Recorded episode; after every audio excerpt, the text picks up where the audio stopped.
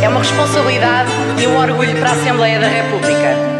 E fazê-lo não é, nem pode ser, um mero cumprimento de um dever, uma formalidade sem significado.